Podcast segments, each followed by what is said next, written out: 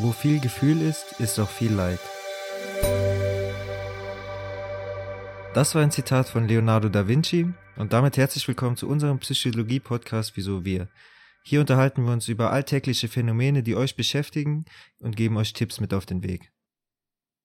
Wie das Zitat schon erahnen lässt, geht es heute um Gefühle bzw. Emotionen und wir werden heute einfach darauf eingehen, wieso es sinnvoll ist, wenn man eine große Bandbreite von Emotionen hat, diese auch alle durchlebt und geben euch dazu noch einfach ein paar Informationen über Emotionen selbst. Ja, vielen Dank für dieses Intro. Bevor wir anfangen, erstmal zum Zitat. Natürlich äh, ist es so ein bisschen negativ konnotiert, beziehungsweise die Betrachtungsweise ist ein bisschen negativ und das sollen wir natürlich erstmal rausnehmen. Wir wollen euch jetzt schon mal klar machen, dass Emotionen per se nichts äh, Schlechtes sind und dementsprechend widersprechen wir da dem großen Leonardo da Vinci tatsächlich ein bisschen. Ähm, Ob genau, wir uns das erlauben können. heute nochmal aufgezeigt. Ja, natürlich. ähm, nee, heute soll einfach aufgezeigt werden, inwieweit Emotionen auch wirklich für unser Wohlbefinden gut sein können. Dann möchte ich, bevor wir mit dem eigentlichen Thema anfangen, einmal darauf zu sprechen kommen, dass die Emotionen nicht nur in uns selbst stattfinden, sondern auch in unserer Sprache. Und ein tolles Beispiel aus dem Paper, welches ich heute rausgesucht habe, von Barrett 2009, ist, dass in der türkischen Sprache beispielsweise es keine getrennten Wörter für Trauer und Wut gibt. In der deutschen Sprache verwenden wir diese beiden Begriffe Trauer und Wut und in dem Paper wurde es aufgegriffen, dass man auf Türkisch für beides tatsächlich Kiesginlik sagen kann. Ich habe das auch gegengeprüft äh, bei einem Kollegen. Das stimmt anscheinend wirklich. Und das fand ich erstmal recht spannend, bevor wir mal mehr über die Emotionen reden, dass ja die Sprache eben wirklich auch einen großen Faktor da spielt, beziehungsweise spielen kann. Zunächst möchte ich jetzt aber erstmal darauf eingehen, wie wir unsere Emotionen ausdrücken können, beziehungsweise wie wir das auch im Allgemeinen tun. Dazu haben wir natürlich die Sprache, die wir verwenden, wenn wir anderen unser Gefühlsleben mitteilen wollen. Außerdem möchte ich dich auch fragen, ob du denkst, dass es reine Emotionen gibt und wie wir Emotionen auch in anderen Arten und Weisen ausdrücken können. Mhm. Erstmal zu der Frage, ob du denn denkst, gibt es sowas wie reine Emotionen? Heißt, gibt es eine reine Wut oder eine reine Angst oder auch andere Emotionen, die dir einfallen? Da wir noch ganz am Beginn sind, würde ich einfach einmal noch kurz darauf eingehen, was sind eigentlich ja, Emotionen klar. und äh, was bringen die uns? Emotionen sind halt einfach unterschiedliche Gefühlszustände, die wir haben können, die ähm, auf die unterschiedlichsten Weisen auch in uns ausgelöst werden können und äh, die auch jeder unterschiedlich erlebt. Und äh, was bringen Emotionen? Ein ganz einfaches Beispiel wäre zum Beispiel die Emotion Angst aus evolutionärer Sicht. Wenn ich halt früher einen Säbelzahntiger gesehen habe, hat das halt in mir Angst ausgelöst und ich bin halt einfach weggelaufen. So, oder die Emotion Wut wäre dann, ich zeige der anderen Person oder ich merke, dass halt etwas für mich nicht angenehm ist, ich bin damit nicht zufrieden, das gefällt mir nicht so, wie es ist und kann daraufhin halt, dass ich auf meine Gefühle höre, beziehungsweise auf die Wut, die wahrnehme, dem anderen sagen, hey, so läuft das halt nicht oder ich mag das so nicht. Ähm, und umgekehrt halt auch bei Freude. Nach dem Motto, hey, das finde ich super oder ich äh, bin froh. ja. Und deine Frage, gibt es reine Emotionen? Eine Gegenfrage, was genau verstehst du unter rein in dem Kontext? Nee, also es geht mir tatsächlich darum, ob man denn sowas in der Theorie sowas sagen könnte wie ich bin wirklich nur wütend oder spring, schwingt für ja, dich in der ja. Wut auch immer was anderes mit. Ja, ich denke, da ist auch die Wut ein super Beispiel. Und auf deine Frage nein, dann denke ich nicht, dass es reine Emotionen gibt, weil ich mir vielleicht das Ganze auch gerade nochmal anders überlegt habe. Ähm, auf jeden Fall ist es oft so, dass halt Gefühle äh, mit anderen Gefühlen oder Sachen mitkommen. Wie bei der Wut wäre es dann halt zum Beispiel die Enttäuschung, die dann vielleicht auch erst die Wut auslöst oder sowas. Wenn ich aber jetzt beispielsweise an Freude denke, dann könnte ich mir schon vorstellen, dass mhm. es reine Freude gibt. So, ich bin einfach gerade richtig froh, dass ich endlich mein Motorrad ungedrosselt fahren darf. Und ich wüsste nicht, welche andere Emotion da jetzt halt ja. noch mit reinspielen sollte. Wenn wir jetzt mal von den Grundemotionen ausgehen. Kurz dazu einfach als äh, Basics. Also es gibt sechs Grundemotionen, die da wären Freude, Angst, Wut, Trauer, Ekel und Überraschung. Und Überraschung, danke. Da hänge ich mich immer auf. Genau. Ja, also ich stelle mir natürlich erstmal die Frage, ob es äh, ob es denn wirklich so ist. Also ob es diese Grundemotionen gibt und damit möchte ich dich später dann auch nochmal konfrontieren, weil in dem Paper auch so ein bisschen darauf eingegangen wird, ob es die denn insgesamt gibt ja. und ja, ob sowas denn insgesamt auch Sinn macht. Also ich kann verstehen, dass du sagst, okay, wenn ich meine, mein Motorrad ungedrosselt fahren kann, dann, dann spüre ich nichts anderes ja. als Freude. Die Frage, die ich mir dann halt stelle, ist es, also ich kann verstehen, wieso du das sagst. Ich würde mich, ich würde es wahrscheinlich auch genauso ausdrücken. Aber ist es denn wirklich so, weil Freude jetzt perfekt deine Emotionen darstellt oder weil wir einfach kein anderes Wort haben in dem Bereich, was da eben auch mitschwingen könnte, mm, beziehungsweise ja. dir jetzt im Moment, im Moment auch nicht ja, einfällt? Selbstverständlich. Also äh, es gäbe sicherlich auch tausend Worte, mit denen man das beschreiben könnte. Nur wir haben uns da halt, wie du schon gesagt hast, gut festgelegt. Also ich kann schon verstehen, was die Idee hinter ja. Basisemotionen ist. Und dementsprechend macht es natürlich schon Sinn, dass, wenn man von diesen sechs Basisemotionen ausgeht, du in dieser Situation wahrscheinlich am ehesten das ja. der Freude zuordnen würdest. Klar. Aber in, in dem Paper wird eben auch darauf eingegangen, dass es selten diese Fälle gibt, wo man wirklich ohne Überlappungen irgendwie zurechtkommt.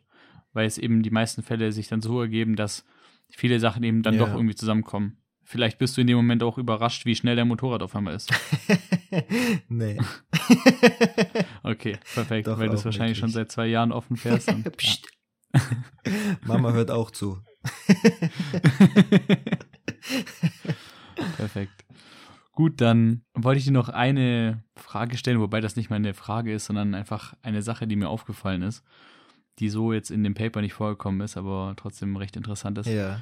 Und zwar das Emotionen ausdrücken per Text, weil wir haben ja nicht nur die Möglichkeit, das in der Sprache festzuhalten, wenn ich jetzt so mit dir äh, rede und es dir eben wortwörtlich sage, welche Emotionen ich jetzt verspüre, sondern auch durch Gestik, Mimik etc., aber eben auch durch, äh, durch den Text. Und da ist es ja gang und gäbe mittlerweile, dass man nicht mehr schreibt, ich habe Angst, sondern dass man ein Emoji dafür verwendet. Mm, und da yeah. finde ich es recht interessant, wie sich dahingehend quasi auch die Sprache entwickelt hat dass wir für viele Emojis wahrscheinlich weltweit auch dasselbe Verständnis haben und eben wissen, was unter dem Auberginen-Emoji zu verstehen ist.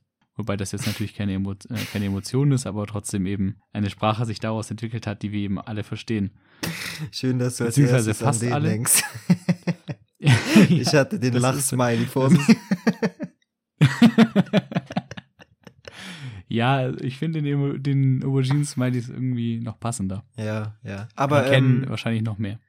Ich meine. Aber tatsächlich wollte ich noch, noch eine Sache sagen. Ja. Und zwar, ähm, obwohl die meisten unserer Generation es wahrscheinlich verstehen, in der westlichen Welt, ähm, gibt es halt immer wieder Leute aus einer anderen Generation, die diese Emojis ja nach unserem Verständnis manchmal falsch benutzen. Das ist dir wahrscheinlich ja, auch schon manchmal oh, aufgefallen. Ja, ja. Dass die Eltern einem manchmal Emojis schicken, die nicht so wirklich in die Situation reinpassen. Ja, bist du dann so, dass du aufklärst? Oder nimmst du das einfach hin und lachst in dich hinein? Nö, manchmal lache ich auch einfach okay. nur. Aber ja, meistens sage ich schon. Ja, ich auch. Weil ich denke mir, dass in dem Kontext, also beziehungsweise bei mir ist es in Ordnung, aber was ist in anderem Kontext? Ja, ja. Aber nochmal zurückkommt darauf, dass man sowas halt auch weltweit versteht. Ähm, das macht halt auch irgendwo auch Sinn, weil die Emotionen bilden ja im Endeffekt auch unsere Gesichter ab. Also nicht die Emotionen, ja, nicht die Emotionen, sondern die, die, die Emojis, Emojis, genau. Ja. Und das hat sich ja auch jetzt wieder evolutionär so entwickelt, dass wir gewisse Dinge direkt verstehen. Das ist ja eine Kommunikation über Gestik und Mimik und äh, macht halt auch einfach Sinn. Damit ich halt auch direkt verstehe, selbst wenn ich mich nicht über Sprache unterhalten kann, okay, der freut sich oder der ist halt sauer. Und dementsprechend ist das bei denen ja auch so, weil die Gesichter abbilden. Daher kommen ja auch diese Basisemotionen ja. tatsächlich. Also das war, ich weiß gar nicht mehr, waren das 70er Jahre, ist auf jeden Fall wirklich sehr lange her. War das ähm, irgendwas mit E? Da gab es eben die. E, E, ich weiß es auch nicht mehr. Der Finder. Eggman. Eggman, Eggman danke. War die, genau. Ja, ja. Äh, die Studie von Eggman eben, wo man verschiedene Gesichter gesehen hatten, mhm. gesehen hat äh, die eben diese Basisemotionen darstellen sollten. Heißt, den Teilnehmern wurde gesagt, schau mal so, als würdest du dich freuen oder schau mal so, als würdest du Angst haben, schau mal so, als würdest du wütend sein. Und dementsprechend haben sich den, die klaren Gesichtszüge eben so verändert. Ähm, beispielsweise, dass man die Augenbrauen zusammennimmt oder ja, bei der Überraschung vielleicht den Mund aufmacht. Und da konnte man tatsächlich feststellen, dass äh, über verschiedene kulturelle ja, Hintergründe hinweg alle dasselbe Verständnis dafür hatten und diese Emotionen auch verstanden haben. Mhm. Genau.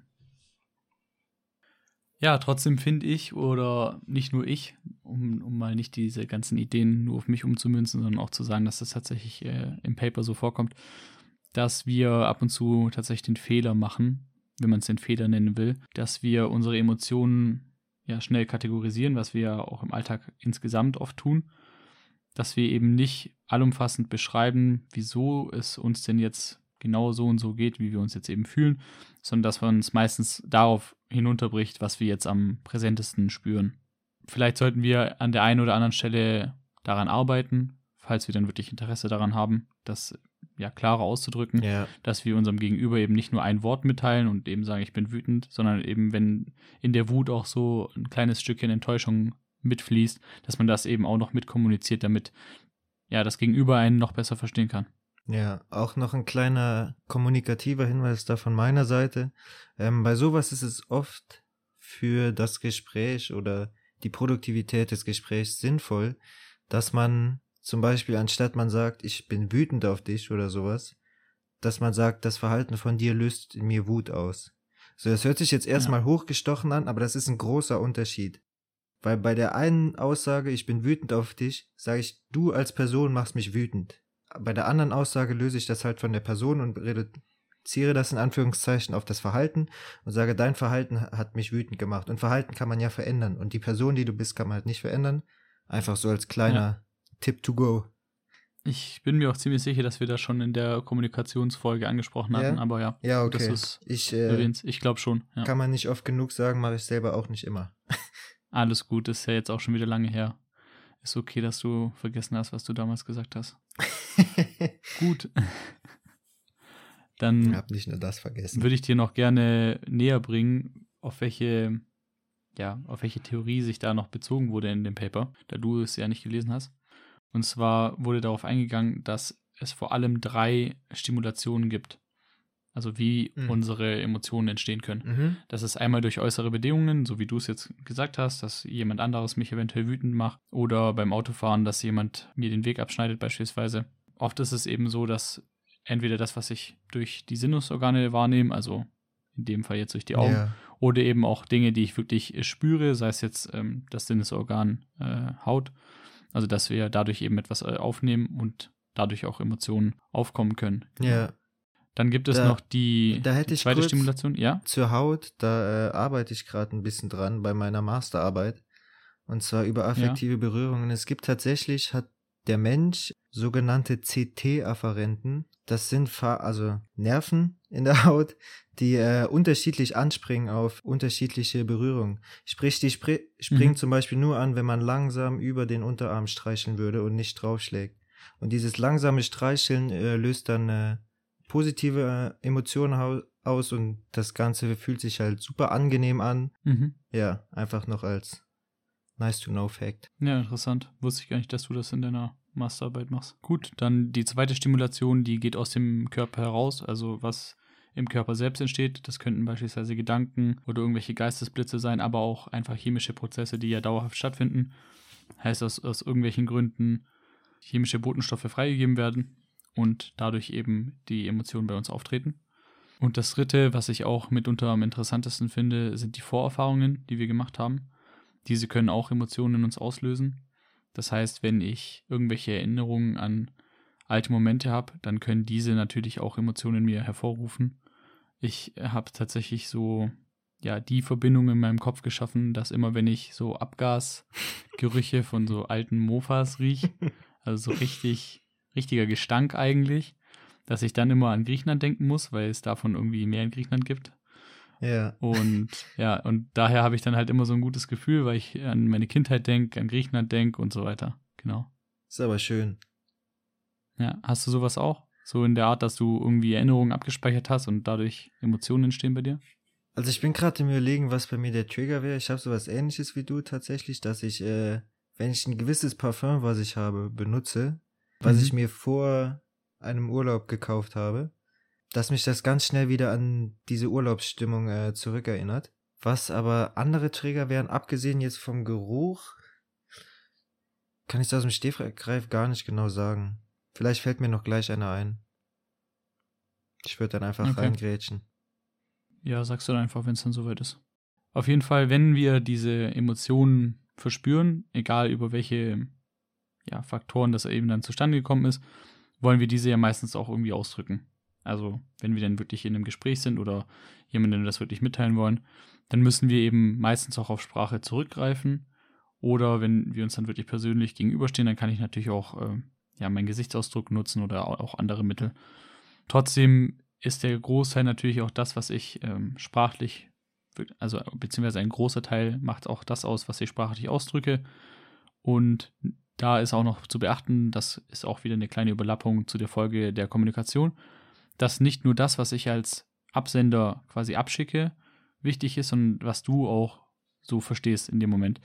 Und das ist, da ist es tatsächlich auch, und da ist es tatsächlich auch bei den Emotionen so, dass du auf deine Vorkenntnisse mhm. zurückgreifst. Mhm. Heißt, wenn ich ja. dir jetzt sage, ich habe in diesem Moment Angst oder ich bin wütend auf dich, dass du dann überlegst, okay, welche Situation hatte ich in meinem Leben, wo irgendwelche Menschen wütend waren oder ich selbst wütend war.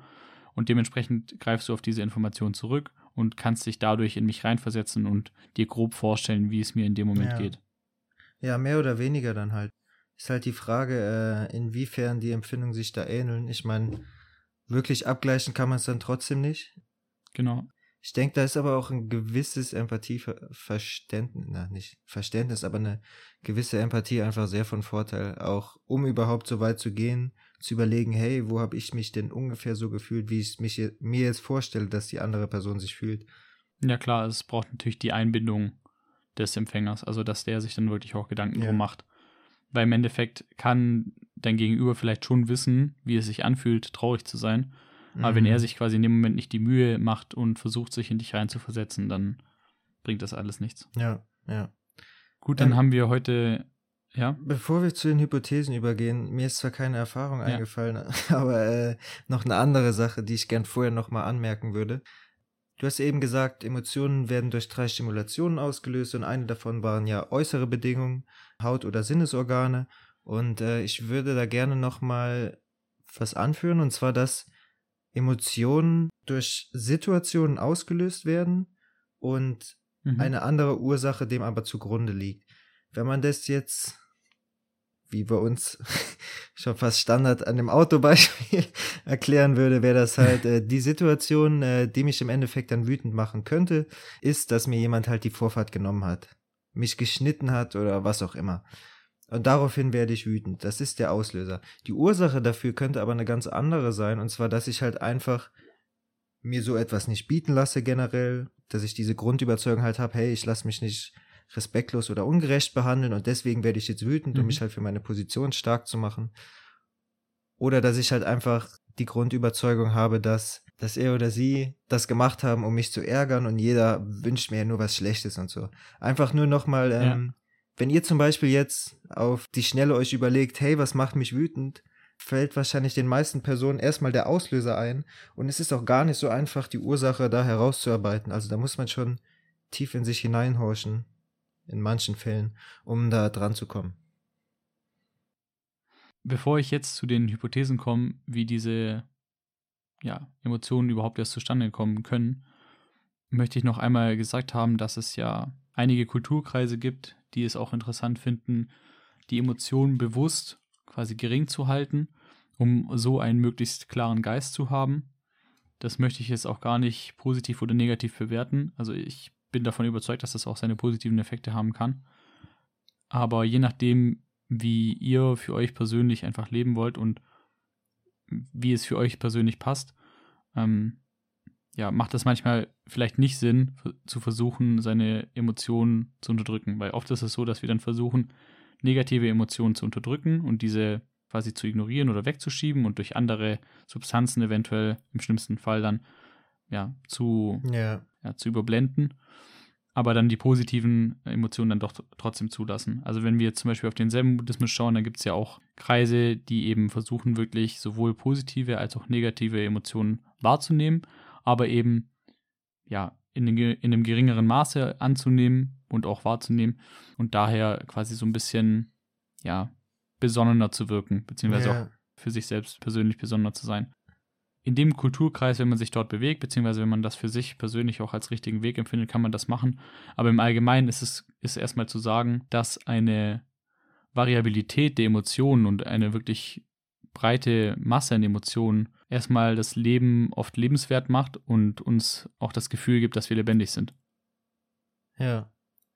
Aus äh, psychotherapeutischer Sicht möchte ich auch noch was zu sagen. Also nicht, dass ich das jetzt irgendwie bin oder das Recht hätte, einfach Alles aus der Perspektive.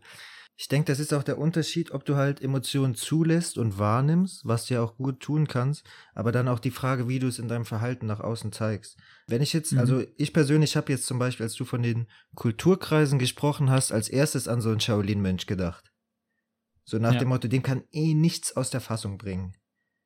Oder vielleicht wird er auch nicht mehr wütend, wer weiß, weil er einfach seinen inneren Frieden gefunden hat. Mhm.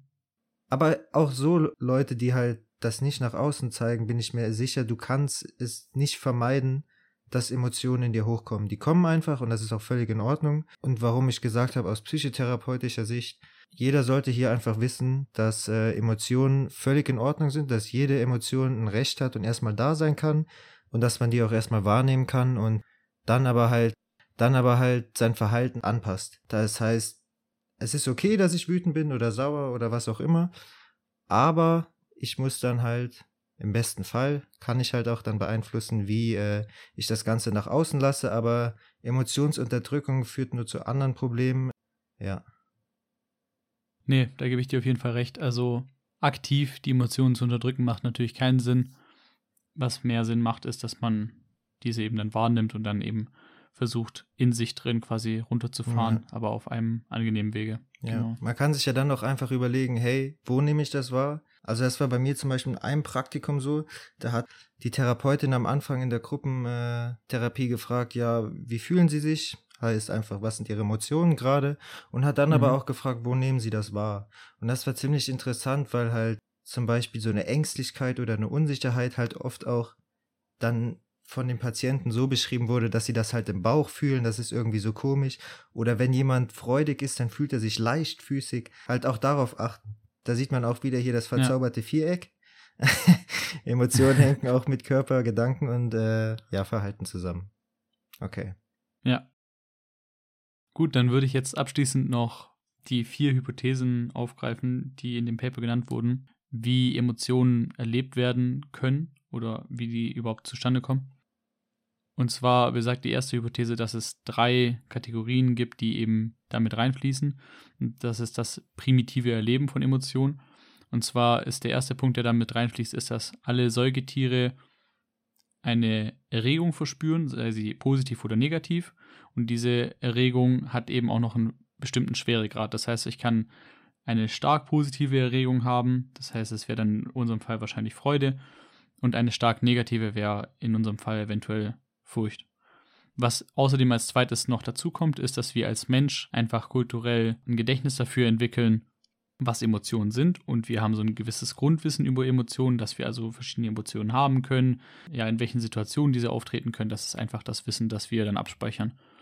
Und das dritte ist, dass wir eine kontrollierte Aufmerksamkeit auf gewisse Dinge richten, was wir quasi dauerhaft in unserem Leben machen, dass wir nie unser ganzes Umfeld wahrnehmen können, sondern immer nur spezielle Punkte in unserem Umfeld und diese können dann eben auch dazu führen, dass wir gewisse Emotionen verspüren. Wenn ich jetzt also nicht mitbekomme, wie mich gerade in einem anderen Auto jemand freundlich grüßt, sondern ich bekomme nur mit, wie das Auto vor mir mich gerade schneidet, hm. dann werde ich mhm. natürlich eher wütend sein, als dass ich mich über den Gruß freue. Ja. Also ganz plakativ gesagt jetzt. Die zweite Hypothese sagt aus, dass es ein, ja, ein Buch voller Rezepte ist, so wurde es ausgedrückt, und zwar, dass es immer zu Mischungen von Ursachen und Emotionen kommt, also diese, die Emotionen, die dann daraus entstehen. Und dementsprechend gibt es wenig bis äh, keine grundlegenden Emotionen, die wirklich ja, rein sind. Zu 100 Prozent. Ja, Wie wir am Anfang eigentlich genau. gesagt haben. Ja. Genau. Weil es eben immer wieder dazu kommt, dass die sich vermischen und verschiedene Aspekte damit reinfließen. Und wir sind einfach in unserer Sprache nicht in der Lage, beziehungsweise auch persönlich nicht in der Lage, die so fein zu ja, wahrzunehmen, um diese wirklich perfekt auszudrücken, sondern wir nehmen das dann immer plakativ wahr und sagen, ah, okay, es geht mir gerade irgendwie nicht so gut. Was ist es jetzt? Ist es irgendwie Furcht oder ist es eher Wut? Und hauen halt den einen Begriff dafür raus. Ja. Die dritte Hypothese ist, dass wir fortführende Emotionen haben. Was soll das äh, bedeuten?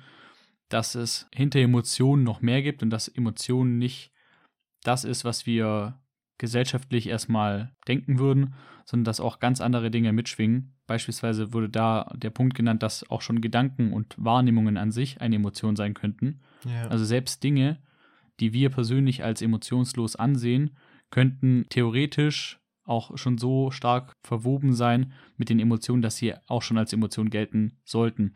Also selbst der Shaolin-Mönch, den du jetzt genannt hast, der quasi keine Emotionen hat, beziehungsweise nicht aus der Fassung gebracht werden kann, selbst das kann quasi als Emotion, also laut dieser Hypothese könnte selbst das als Emotion benannt werden können, dass er eben nicht emotionslos ist. Ja. Also, ja. Äh, dass es nicht wirklich eine Emotionslosigkeit gibt, so gesehen. Genau. Und die, und die vierte Hypothese ist, womit ich auch angefangen habe heute, ist die Macht der Worte, dass eben Sprache unsere Emotionen auch stark lenken kann. Und diese besagt, dass wir nicht unsere Emotionen haben und daraus versuchen, Wörter zu kreieren, die eben bestmöglich jetzt zu dieser allumfassenden Emotion passen, sondern dass es oft so ist, dass wir diese Emotionen in uns selbst tragen, aber gar nicht erst überlegen, wie kann ich jetzt diese Emotion am besten ausdrücken, sondern durch einen Top-Down-Prozess, das heißt von einer speziellen Sache, die wir quasi ausdrücken wollen, in einem einfachen Wort, in dem Fall, von der überlegen wir quasi zurück und sagen, okay, wie kann ich das jetzt am besten ausdrücken? Und ich sage quasi nur das eine Wort und hinterfrage dann das, was dahinter steht, nicht mehr wirklich, sondern ich sage, okay, ich bin wütend und dann schließe ich das quasi für mich ab. Und das zeigt eben, wie mächtig die Worte sind, weil ich mich dann oft auch selber dabei ertappen kann, dass ich mich mit meinen Emotionen nicht weitergehend auseinandersetze, sondern einfach nur für mich wahrnehme, okay, das war jetzt Wut. Mir fällt da noch ein gutes, ein guter Einwand ein, aber der ist ein bisschen off-topic. Und zwar habe ich mal so ein Buch gelesen, das, das heißt äh, die Prinzipien der Shaolin oder sowas. Auf jeden Fall geht es darum. Ich weiß nicht, ob es mhm. genau so heißt. Und da ist halt auch ein Prinzip, dass du halt äh, den Moment genießen sollst und so. Und halt nicht irgendwie erst, wenn du frei hast oder wenn du Rente, Urlaub oder was weiß ich, sondern halt jeden Moment sollst du in deinem Leben genießen. Ja, mhm. was ich sowieso hier nochmal jedem an die äh, mit auf den Weg geben kann. Und dass du an allem Spaß haben sollst, auch an Arbeit. Und das probiere ich mir oft auch dann einzureden, zum Beispiel, wenn ich abwasche. Ich habe gar keine Lust auf Abwasch. Ich, das macht mir echt null Spaß an sich. Und wenn mhm. ich halt mal einen guten Moment habe und in dem Moment dann daran denke, sage ich mir halt, hey, voll cool, du kannst jetzt abwaschen, andere können nicht mal mit fließendem Wasser äh, einfach so ihr Besteck sauber machen, müssen sich keine Gedanken machen und so. Und das funktioniert. So, und ich habe dann tatsächlich, nicht immer, aber manchmal eine gewisse Freude am Abwaschen. Und das ja. passt ja zu der Hypothese eigentlich super. Ich finde es eigentlich gar nicht mal so sehr off-topic, also war recht ja, passend. Ist mir jetzt eigentlich auch gerade aufgefallen. Danke für den Einwand auf jeden Fall. Und dann würde ich tatsächlich nur eine kleine Take-Home-Message machen und zwar, was die Leute daraus noch mitnehmen können. Einmal, dass das, was wir alles besprochen haben, natürlich eine Theorie darstellt und dass es keine, keinen Anspruch auf Richtigkeit hat, was in den seltensten Fällen in der Psychologie vorfinden. Dementsprechend sind das alles nur so Ideen, mit denen ihr euch ähm, ja auch persönlich auseinandersetzen könnt, wenn ihr denn weiter wollt. Auch gerne das Paper lesen, wenn ihr wollt. Und ansonsten, das, was ich euch als letztes wirklich noch mitgeben will, ist, dass emotionale Abstumpfung sehr belastend sein kann. Das heißt, wenn man sowohl positive als auch negative Emotionen irgendwann nicht mehr stark wahrnimmt, dann kann das irgendwann einen wirklich belasten, weil man eben das Gefühl hat, dass man nicht mehr so lebendig ist und es gibt ja neben der Depression auch die, wie heißt der Begriff? Nicht Depression, sondern das, was quasi eine, eine Dystemie, genau. Ach so, ja, ich wusste das heißt nicht, worauf du hinaus willst. Also Dystemie ist äh, eine länger andauernde negative Verstimmung, aber die nicht so extrem ist wie eine Depression oder eine, wie genau, eine depressive ja. Episode. Ja. Also was ähnliches kann man dann in der sogenannten Dystemie sehen, was ja. quasi einer Depression entspricht, aber die ist also ist nicht eine Form so davon, ja.